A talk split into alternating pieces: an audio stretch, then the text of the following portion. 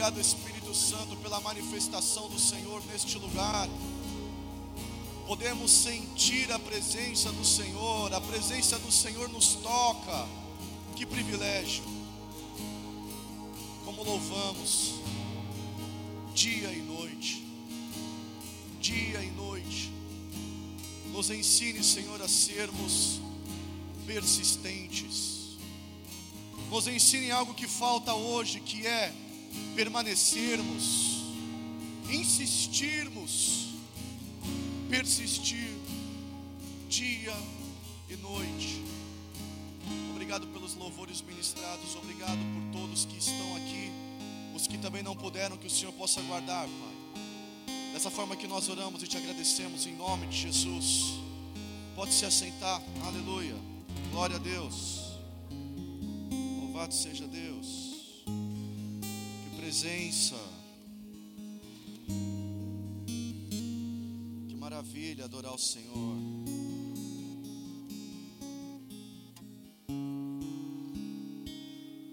Glória a Deus. Aleluia.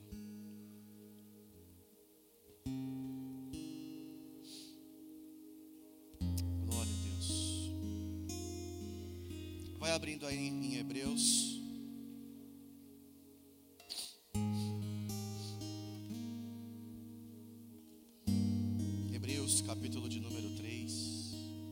Você vai abrindo, antes de entrar na palavra, deixa eu te contar essa. O irmão olhou para mim assim com uma cara brava, assim, séria. Pastor, olhou assim para mim, né? Tô orando pelo Brasil, viu? Aí eu olhei e falei, misericórdia, nossa, me deu até um negócio, né? Falei, vamos orar então aqui agora já, irmão. O que Deus pôs no seu coração aí para orar pelo Brasil? Não, pastor, Orando para o Brasil ser campeão da Copa. Eu falei, ô oh, meu irmão. Aleluia, né? Glória a Deus. É uma oração boa também, né? Eu quero ver o Brasil ser campeão, ué. Copa do Mundo hoje, né? Glória a Deus, né? O que isso tem a ver com a palavra? Nada. Só estou falando mesmo com vocês. Só falando mesmo. Hebreus 3. Eu vou ler Hebreus 3, deixa eu abrir aqui também.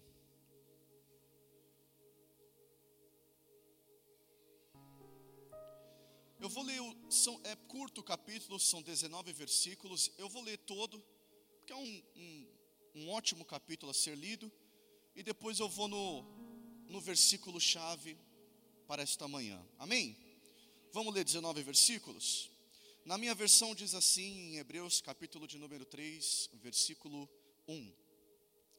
Por isso, santos irmãos, vocês que são participantes da vocação celestial, considerem atentamente o apóstolo e sumo sacerdote da nossa confissão, Jesus, o qual é fiel, aquele que o constituiu, como também Moisés foi fiel em toda a casa de Deus. No entanto, Assim como aquele que edifica uma casa tem maior honra do que a casa em si, também Jesus tem sido considerado digno de maior glória do que Moisés. Versículo 4. Pois toda casa é edificada por alguém, mas aquele que edificou todas as coisas é Deus. E Moisés foi fiel em toda a casa de Deus, como servo, para testemunho das coisas que haviam de ser anunciadas. Cristo, porém, como filho, é fiel em sua casa. Esta casa somos nós. Se guardarmos firme a ousadia e a exultação da esperança. Versículo 7. Por isso, como diz o Espírito Santo, hoje, se ouvirem a sua voz, não endureçam o coração, como foi na rebelião no dia da tentação no deserto, onde os pais de vocês me tentaram pondo-me à prova e viram as minhas obras durante quarenta anos. Por isso, me indignei contra essa geração e disse: O coração deles sempre se afasta de mim, e eles não conhecem os meus caminhos. Versículo 11, fica comigo. Assim, jurei na minha ira, não entrarão no meu descanso. Tenham cuidado, irmãos, e esses aqui agora que vamos ler são os versículos principais. É onde eu queria chegar. Tenham cuidado, irmãos, para que nenhum de vocês tenha um coração mau. Tenham cuidado, irmãos, para que nenhum de vocês tenha um coração descrente, um coração que se afaste do Deus vivo. Versículo 13: pelo contrário, animem, animem uns aos outros, todos os dias, durante o tempo que se chama hoje, a fim de que nenhum de vocês seja endurecido pelo engano do pecado. Porque temos nos tornado participantes de Cristo, se, de fato, guardarmos firme até o fim a confiança que, desde o princípio, tivemos. Como se diz hoje, se ouvirem a sua voz, não endureçam o coração, como foi na rebelião. Até aqui é o suficiente, até aqui é o suficiente. Lindo, né? Um texto preciosíssimo. Se você notou, ele está falando, dando ênfase aqui no coração. O autor de Hebreus escreve no capítulo 3, para que você possa vigiar o seu coração, para que o seu coração não endureça, não esfrie, para que você não deixe o pecado entrar no seu coração. É importante nós entendermos que toda vez que nós chegamos na casa do Senhor, nós entramos na igreja. E se na nossa mente, na nossa língua, na nossa boca, saírem apenas palavras como não, se apenas nós entrarmos aqui numa postura de negar Vem o pastor, ele abre o culto, e aí nós ouvimos e falamos: ah, acho que isso não. E aí vem um louvor é ministrado, e aí no nosso coração, ah, eu, eu, talvez não. E aí com a palavra ministrada, com um irmão que conversa com você, com uma oração que você recebe, seja lá de qual pessoa for, a ideia é: se nós já entrarmos aqui falando não, certamente o nosso coração cada vez mais ele vai cada vez mais se tornando duro. Cada vez mais que nós entramos aqui numa postura negativa, nosso coração ele começa a ser impenetrável.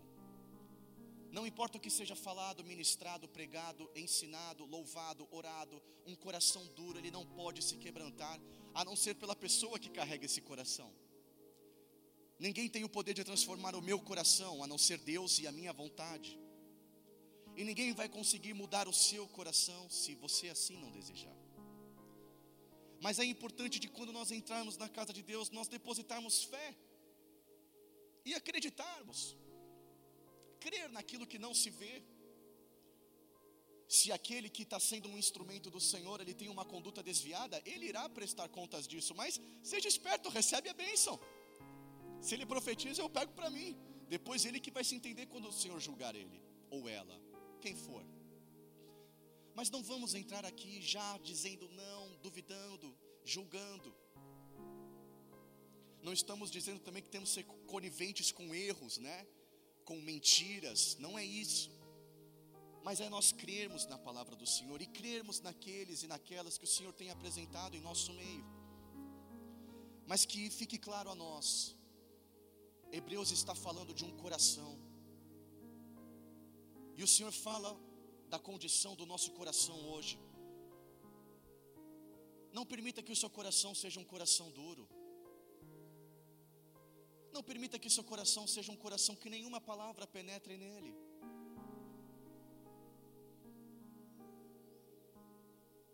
Nós estamos assistindo lá em casa uma série do Netflix chamada The Crown, alguns devem conhecer, A Coroa, que fala da família real em Londres. E saiu agora a última temporada, né, a temporada 5, e é muito curioso porque você sempre vê a rainha, já falecida, né, neste ano, ela sempre muito rígida, muito dura. Mas você vê que quando ela anda pelos corredores daquele castelo, daquele império todo, ela é sempre muito amargurada. Infelizmente, ela precisou adotar uma postura de um coração rígido, duro, porque ela não podia transmitir emoções. Uma rainha não podia expressar as suas opiniões. O público não queria saber as opiniões dela. Ela era a soberana, como eles dizem. Mas nós somos crentes, irmãos, irmãs. Nós somos filhos de Deus. A gente pega a carga que está com a gente, compartilha com o outro e pede ajuda. E nós não podemos ter essa rigidez de não chorar. Por isso que nós falamos aqui quando temos o culto de sábado dos jovens, se atira aí no chão, mano. Chora aí, entendeu? As meninas levantam tudo rímel borrado com ranho e só dá tempo de dar um lencinho. A gente tem que fazer mais isso sermos menos rígidos, formais.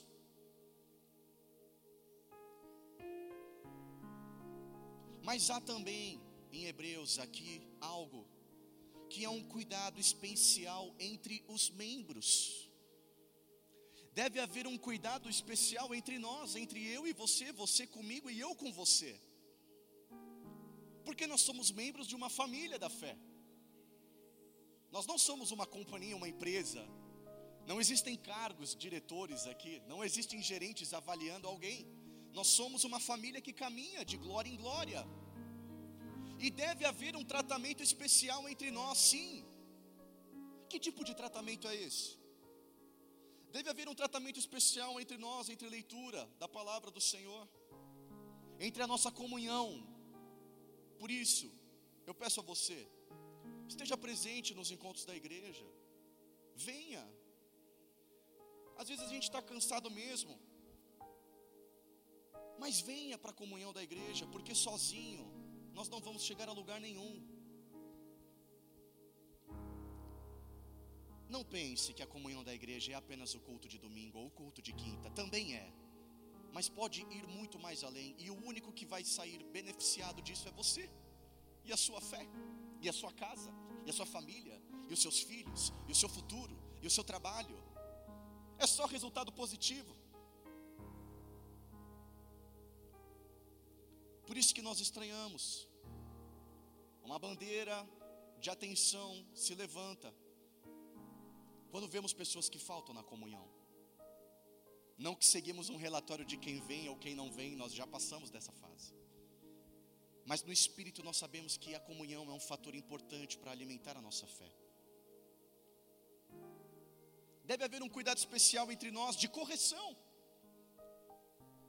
E é difícil sermos corrigidos, porque nós somos seres humanos. Nós não queremos às vezes ser corrigidos. Eu não quero ser corrigido às vezes. Mas nós devemos aceitar a correção. Aliás, a palavra ensina que o pai corrige aquele que ele ama. E se nós estamos sendo corrigidos pelo Senhor, pelo instrumento do Senhor, é porque Ele nos ama. Estamos cansados de saber disso. E deve haver um tratamento especial entre nós também, nos encorajarmos, apoiarmos uns aos outros, liberarmos palavras de bênção, de apoio uns aos outros. É muito bom ser crente, é muito bom ser parte de uma igreja, é muito bom ser parte de uma família, de um lugar que você sabe que você pertence. Olha só que maravilha. Você é corrigido por uma versão melhor. A sua casa é abençoada. Você passa a ter um entendimento melhor da palavra do Senhor. Você passa a ter novos amigos, irmãos em Cristo que você pode dizer. Aliás, já dizem isso, né? Me diga quem são as pessoas que você anda próximo, que eu vou dizer quem você é. Louvado seja Deus, eu ando com vocês. Vocês são crentes, não são? Aleluia, eu também sou crente. O ferro afia o ferro. É o que a palavra diz. E nós vamos nos afiando para cada vez melhor. É verdade, tem os erros aqui e ali, a gente sabe disso. Às vezes sai uma palavra que a gente não queria que saísse. Mas nós estamos aqui agora. E em nome de Jesus nós vamos declarar Hebreus 3, vamos animar uns aos outros no dia que se chama hoje. Mas a igreja ela está ameaçada pelo mesmo perigo. Aqui Hebreus está falando da condição do coração humano, mas eu quero lembrar vocês que a igreja também a igreja também pode ser um lugar duro, um lugar rígido. Em 2 Coríntios, não, não precisa abrir não, é só uma, um textinho referência. 2 Coríntios 11, acho que é 11, 3. É, ó. 2 Coríntios 11, 3. Olha as palavras do apóstolo Paulo: Temo, eu temo, temo, temo que, assim como a serpente com a sua astúcia enganou Eva, assim também a mente de vocês seja corrompida e se afaste da simplicidade e da pureza devida a Cristo. É muito louco, porque ser crente é simples, mas ao mesmo tempo é a coisa mais complexa que existe. E o apóstolo Paulo está dizendo aqui em 2 Coríntios 11, 3, ele está dizendo para a igreja, ele está falando, cara, eu tenho medo que a mente de vocês, ela se desvie da simplicidade, da pureza de servir a Cristo. Duas coisas simples, mas difíceis: pureza e simplicidade.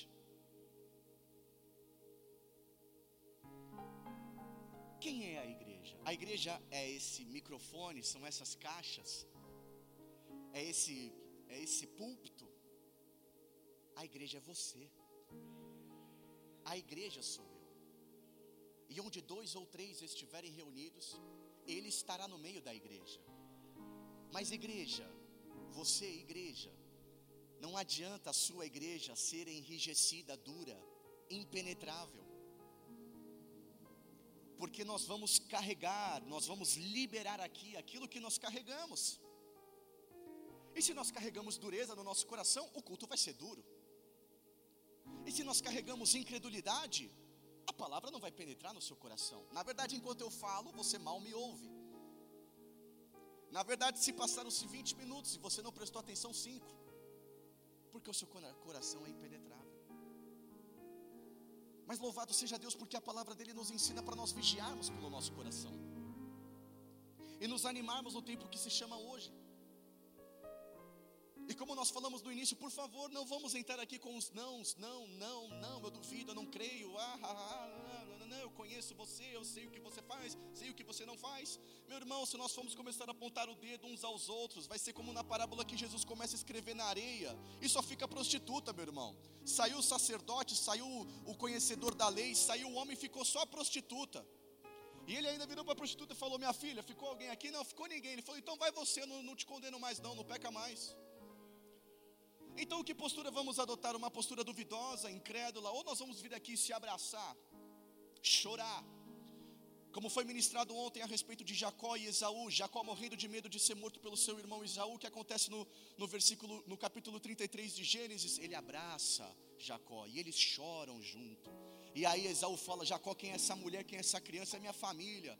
E terminou tudo no Teras, buffet, almoçando, feliz da vida falando: oh, essa é minha mulher, essa aqui é meu filho, essa aqui é seu cunhado que você não sabia, e juntou tudo, bateu uma foto, postou no Insta e acabou, é a alegria, meu irmão. E deve ser isso aqui, na verdade, animarmos uns aos outros, por mais das dificuldades, do que nós estivermos passando, do que poderíamos fazer ou não, poderíamos estar ou não. Há uma palavra, há uma família da fé, há uma igreja viva, aonde o Senhor não está fora da igreja, Ele está no centro da igreja, aonde nós somos templos do Espírito Santo, somos morada do Senhor, e aleluia, ver você, você me ver, nós nos vermos, nos edifica, e nós ajudamos uns aos outros, não por um ano, não por dois, mas até o Senhor voltar. Por isso nós devemos nos animar no tempo que se chama hoje. Hebreus 3 nos diz: nos animar, não andarmos cabisbaixos, não andarmos entristecidos. É verdade, nós somos afrontados, é verdade, as coisas se deparam com nós que estão fora do nosso controle, mas eu quero declarar sobre a vida um ânimo do Senhor. Um ânimo bíblico, não um ânimo de arrepios, de sentimentos, mas a convicção da palavra e de que o Senhor está presente na sua vida e que te guarda.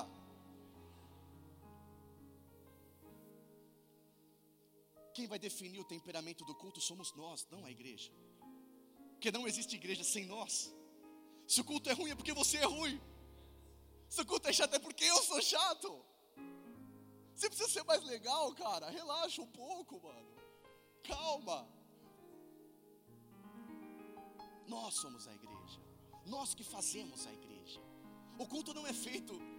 Eu poderia, de forma equivocada, achar que o culto é feito por aquilo que eu falo, por aquilo que o pastor Felipe toca, mas muito pelo contrário, o culto é feito por nós.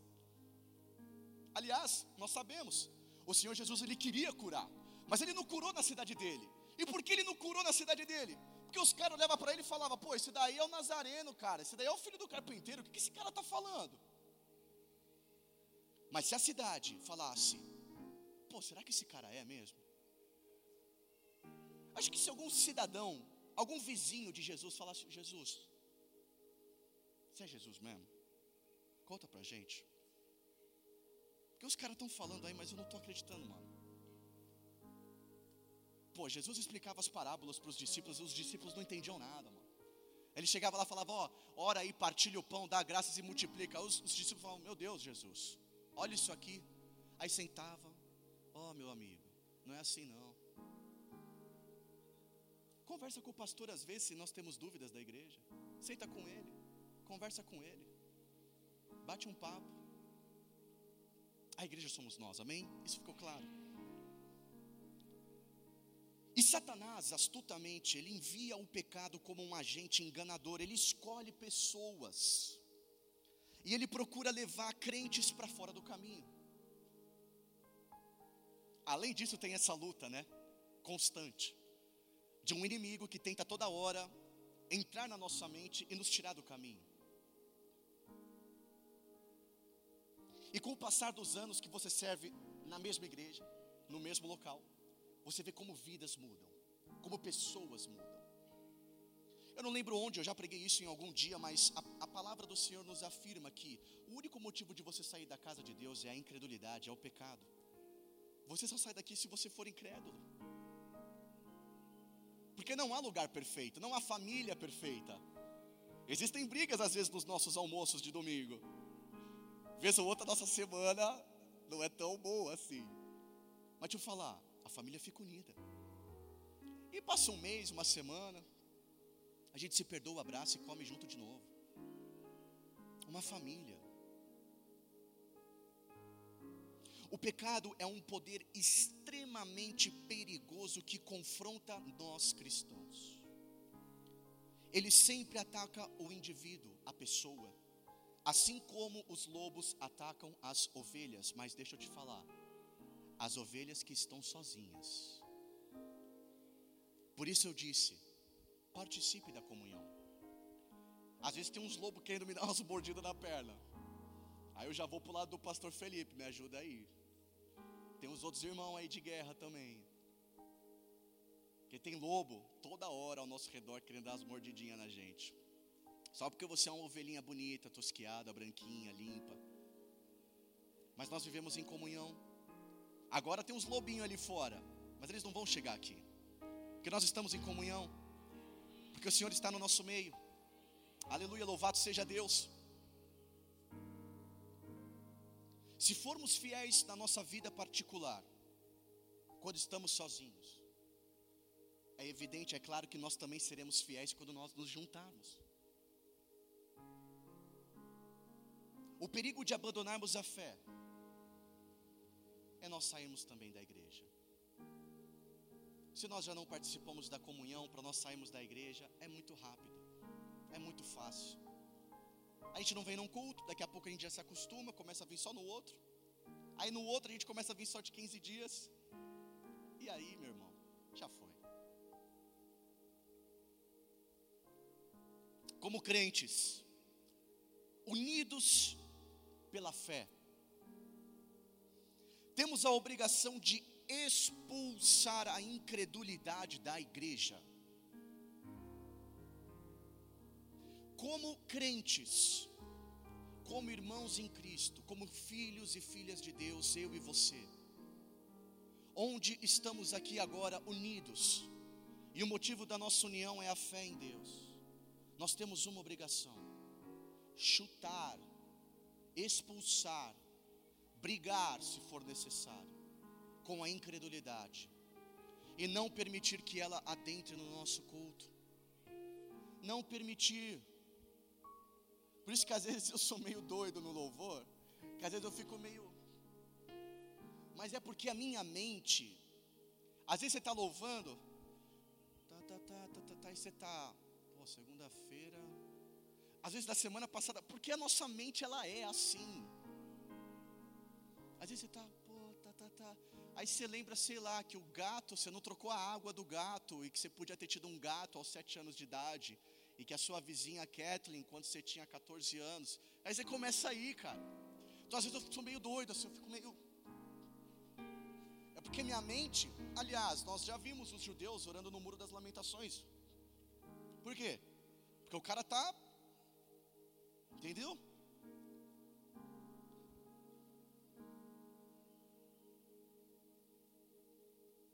Pode dar uma chacoalhada aí se você quiser levantar, tiver uns manos andando aí pelos cantos, está tudo bem, mano, está tranquilo. Porque nós devemos sim expulsar a incredulidade. Senão é um culto chato. Eu não quero participar de um culto chato. Você quer participar de um culto chato? Eu não quero. Então eu me esforço para quando eu estou ouvindo uma palavra, quando eu estou sentado, expulsar a incredulidade da minha mente para quando eu estou louvando um louvor, eu expulsar a incredulidade do meu coração. E eu falo a Deus, talvez eu não conheça essa pessoa, mas eu recebo, tenho fé no Senhor. E glória a Deus e aleluia. Quando entramos aqui, nossa vida não melhorou. Não talvez financeiramente, mas sem dúvida, até financeiramente. Por quê? Porque a fé. Porque você expulsou a incredulidade. Sua família está aí, sua casa está aí, você está aí. Eu estou aqui. Glória a Deus. Há alegria no céu quando um pecador se arrepende. Mas também há uma vitória sobre Satanás se diariamente nós encorajarmos uns aos outros na fé. Nos convertemos, me arrependo, o céu se alegra. Aí o céu fala: agora é com você. E nós precisamos diariamente, é verdade que o nosso adversário ele já foi derrotado, o Senhor conquistou na cruz a morte onde está. Nós já sabemos disso, mas há uma luta diária, infelizmente. E nós podemos nos motivar uns aos outros, nos motivar, nos motivar, nos motivar, nos alegrar, nos unir. Aleluia. Aleluia. Tô acabando, tô acabando, vem comigo, tô acabando. Na verdade, Hebreus 3 ele também vai conversar com o Salmo 95. Eu não vou ler o Salmo, mas o Salmo 95 ele fala da experiência do povo de Israel no deserto. O povo saiu, foi para o deserto, mas eles não entraram na terra, na terra prometida. E qual era a condição para entrar na terra prometida? Obedecer precisava falar hebraico, precisava falar as línguas originais, precisava interpretar letras, precisava ver o Senhor no céu, precisava impor as mãos e o cego ver, e o mudo falar, e o paralítico andar. Não. Precisava estar do lado de algum grande profeta da época? Não. Precisava do que? Obedecer. Se nós queremos ser abençoados, nós precisamos de uma única coisa: obediência. A quem? A nós? Não. A palavra. A Deus. Ao Espírito Santo que habita em você. Por fim, e aqui é forte: quem não aproveita hoje para a salvação eterna é vítima do engano do pecado. Você precisa aproveitar esse momento aqui agora.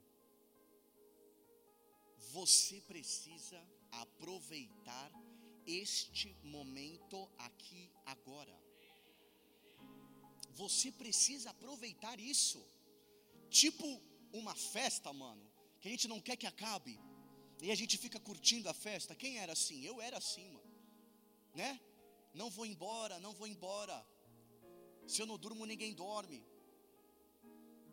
Nós devemos aproveitar da mesma intensidade, da mesma forma aqui na igreja. Deus está aqui. Deus está aqui nos guardando, preparando a nossa semana, guardando a sua casa, seu carro, suas posses, aquilo que você ainda nem sabe que você terá posse, a sua parentela, a sua geração, a sua hereditariedade, a sua eternidade com Ele, aonde a morte não irá alcançar você, Meu Deus! Quem não aproveita hoje é o que? É chato. Não, também. Vamos aproveitar o hoje. Vamos aproveitar o hoje. Tá sol domingão, bonito, dia lindo na igreja recebendo a palavra. Aleluia. Daqui a pouco tem um joguinho para assistir da hora. De boa, almoçando, cheio da palavra. Passar alguém, a gente já, pum, já dá a palavra nele também, abençoa. Que alegria poder aproveitar o dia de hoje. Quem não aproveita hoje para a salvação eterna é vítima do engano, do pecado. E ninguém gosta de ser enganado. Ninguém gosta de ser enganado. E às vezes nem de estar enganado, né? Não se engana não. Não deixe o pecado te enganar não. Eu achava que eu era um cara durão, tal. Mas aí eu conheci Jesus, eu larguei tudo isso, choro mesmo, me atiro, oro, eu recebo.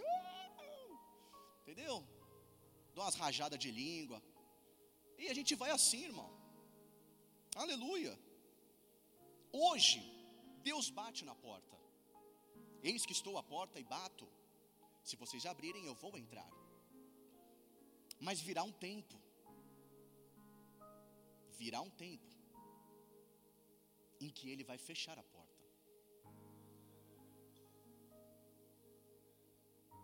Que ele vai fechar a porta. E aí, meu irmão, minha irmã, não vai ter conversa. Não vai ter esse papo que a gente fala aqui, né? Deus conhece o meu coração. Meu coração é bom. A porta tá, ele está na porta agora, hoje. Abre a porta. Abre a porta. Vem, Deus, tem peixe, tem pão. Vamos comer. Olha só, olha só, de verdade. Isso aqui, esse aqui é o melhor pedaço do bolo. É, é, é, é o pedaço com a cerejinha em cima.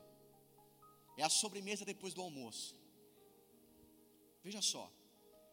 Foi colocado um limite da parte de Deus para nós clamarmos. Foi colocado um limite da parte de Deus para nós clamarmos. Que limite é esse?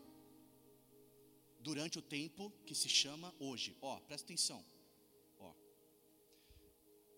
Hebreus 3:13. Só só presta atenção. Pelo contrário, animem uns aos outros todos os dias, durante o tempo que se chama hoje. Existe um tempo para clamar. E a palavra diz que esse tempo é hoje. Ele coloca um limite até onde nós podemos clamar. Aí você vai dizer: Hum, será?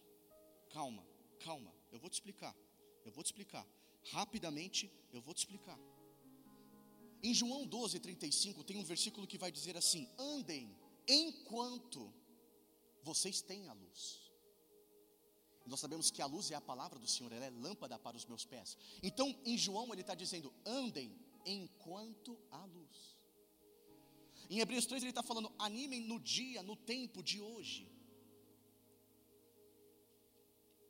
Porque nós não sabemos, nós não sabemos se é da vontade de Deus nos chamar amanhã.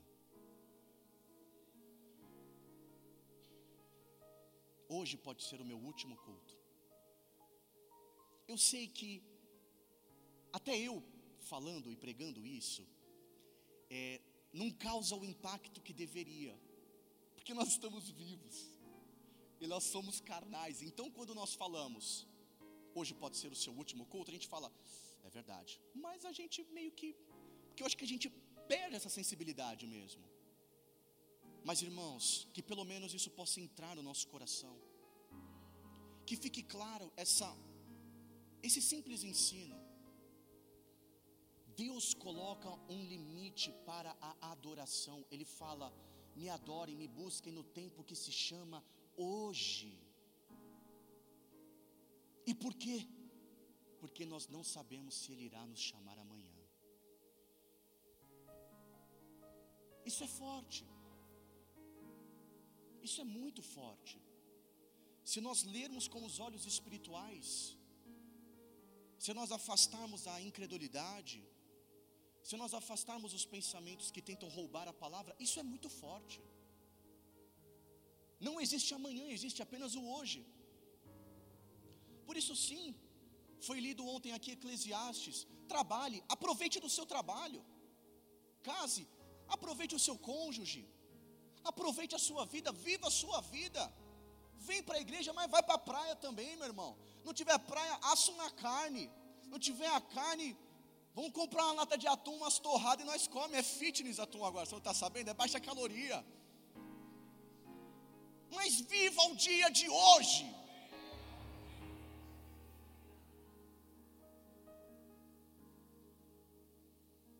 Ele anuncia que o presente, o dia de hoje, é, um, é, uma, é uma dádiva de Deus.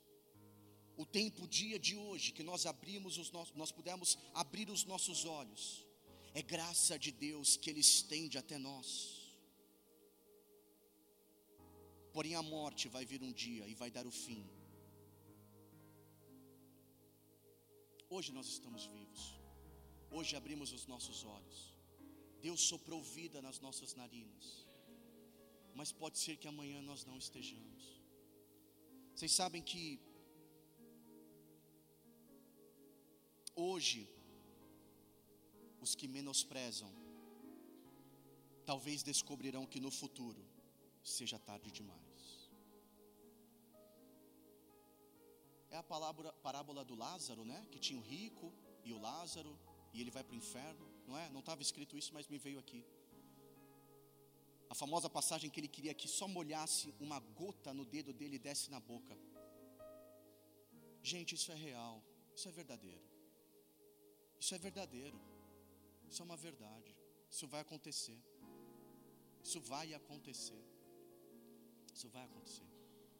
Vocês sabem que tem um restaurante ali do lado de casa que às vezes eu compro umas marmitas. Ontem eu fui lá.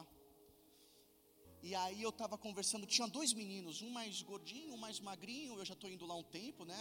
Moro ali do lado. Tava só o magrinho, há um ano só vejo o magrinho. E, e, quando eu entrei lá, eu falei, cara, eu acho que esse, esse outro menino morreu. Acho que esse menino morreu.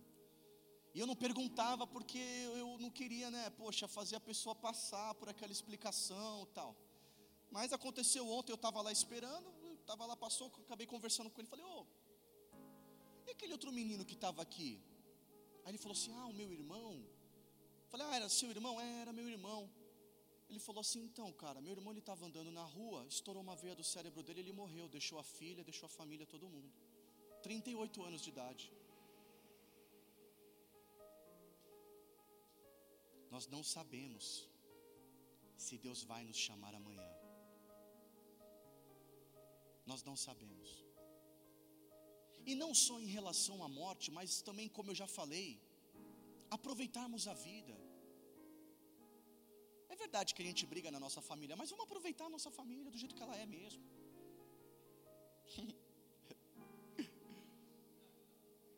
vamos aproveitar, Chiquinho, vamos aproveitar, irmão. Vamos curtir. Vou dar um exemplo. Estou eu voltando de um sábado de LPE, ligo no Altas Horas. Quer dizer, na verdade eu liguei a televisão sem querer, caiu no Altas Horas, Serginho Grossman. Estava a Suzana Vieira lá. Todos nós conhecemos a Suzana Vieira. Né? Tem uns que já, por exemplo, a tia Rê, ela sabe o currículo de todos os artistas, todos os atores, todas as novelas, ela tem todo o escrito, entendeu? Se perguntar para mim quem é o Bonner, eu preciso de duas horas para lembrar quem é o Bonner. Enfim, estava a Suzana Vieira lá, eu deixei cinco minutinhos, completamente levada por remédios, você vê na face dela completamente aquela pessoa pálida, cabisbaixa, olhos fundos, vive pelo remédio.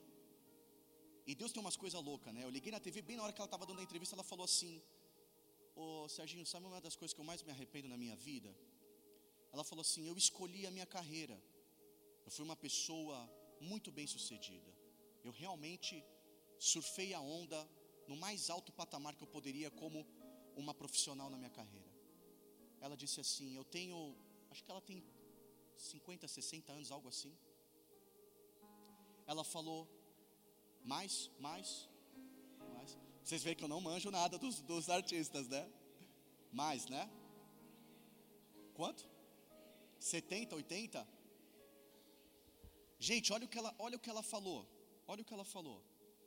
Ela falou que o que ela mais se arrepende é que ela nunca passou um dia das mães com a sua filha. Irmão, quando eu li isso, quando eu, quando eu ouvi aquilo, sabe, a gente não está aqui para ficar usando exemplos de pessoas que carecem do conhecimento de Cristo, para ficar acusando ou para ficar falando que somos melhores ou não. Mas, irmão, pelo amor de Deus, o que, que é isso? 80 anos de idade, nunca passou um dia. Olha, pode ser a pior filha, pode ser a pior mãe, mas meu Deus do céu, uma refeição, 20 minutos de um almoço junto.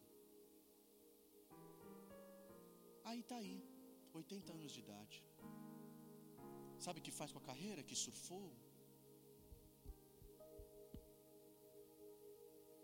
Você sabe, você lembra dela? Claro, nós lembramos, mas alguém pensa nela? E vai ser assim comigo e com você, meu irmão.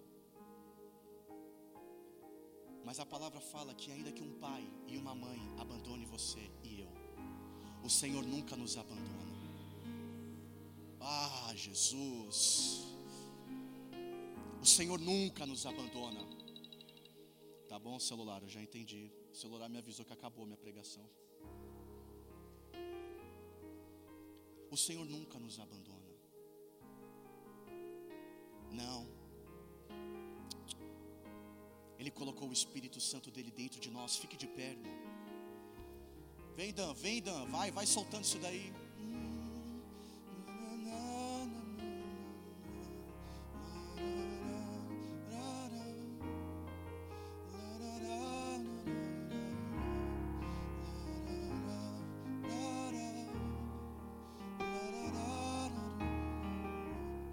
Obrigado, Senhor, por não nos abandonar. Obrigado, Senhor, meu Deus, por não nos deixar.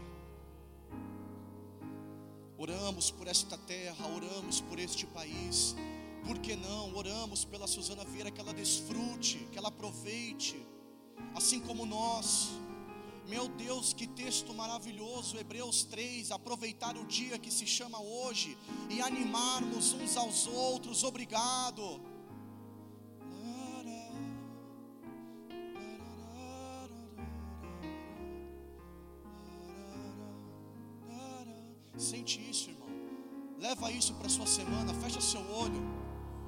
Sente isso. Leva isso para sua semana.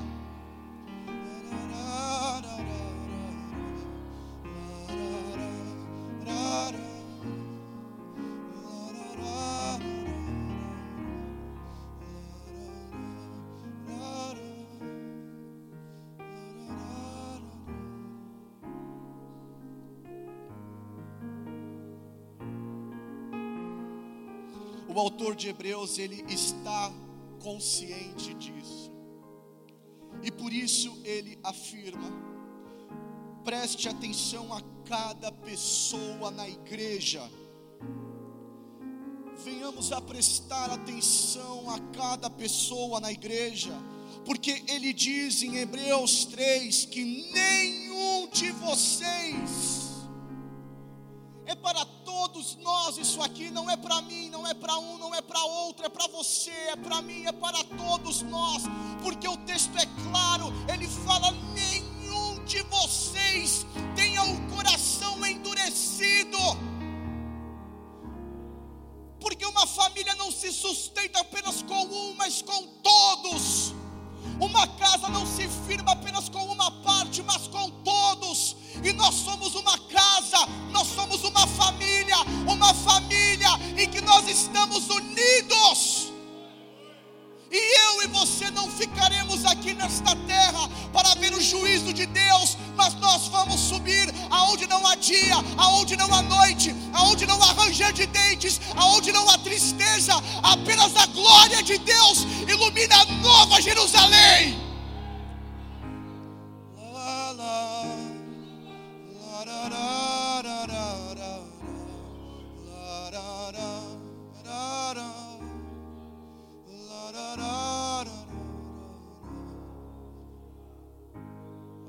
Jesus. Ah, Jesus. Ele nos chama hoje. E que a nossa resposta seja igual. Responda hoje a Ele. Entregue seu coração hoje a Ele. Sua vida, seu futuro. Entregue a Ele. E eu termino com um pequeno trecho que um filósofo, escritor e poeta holandês, falecido em 1900, deixou. Nicholas Betts, eu achei que se aplicava ao texto, à, à, à ministração. Veja só o que este homem disse: Quem quer que se afaste do Deus vivo, cairá. É Ele quem compartilha a culpa que você carrega. É Ele que compartilha a sua porção com todos. Família, parentes, nação, estado, pequenos e grandes. Quem quer que abandone a Deus é abandonado. Quem quer que rejeite a Deus é rejeitado. Numerosas vozes clamam diariamente o homem que está atingindo a maioridade sossegará. Mas aqueles que dizem assim sem Deus se afogarão. Louvado seja Deus, porque nós estamos sossegados. Tem sossegado aí? Levanta a mão aí, sossegado. Deixa eu te ver. Tá sossegadão, né? Tá sossegadão, hein? Senhor, obrigado pela tua presença. Obrigado pela tua palavra, obrigado pelo louvor. Meu Deus, eu sou muito grato, eu sou muito feliz em estar na, nesta casa de adoração, domingão, sol, dia lindo, vai dar tudo bem, vai dar tudo certo. Obrigado pelo trabalho que nós temos, pelo que nós não temos e ainda vamos ter. Obrigado pelo tostãozinho pelo tostãozão. Obrigado, Senhor meu Deus, por tudo todos os teus caminhos são bons e perfeitos, a vontade do Senhor ela é plena e agradável. Que alegria é poder compartilhar da tua palavra com meus irmãos, que alegria é poder ter uma família da fé, do jeito que nós somos mesmo, meio errado, meio certo, às vezes se melhorando, mas Pai, muito obrigado, muito obrigado, muito obrigado, muito obrigado, muito obrigado, muito obrigado, muito obrigado por tudo, Senhor meu Deus. Queremos te louvar, dar honra e glória ao único nome que é digno de receber toda a honra e glória, que é o nome do Senhor. Por isso, aplauda com toda a sua força o nome de Jesus. Ei! Aleluia!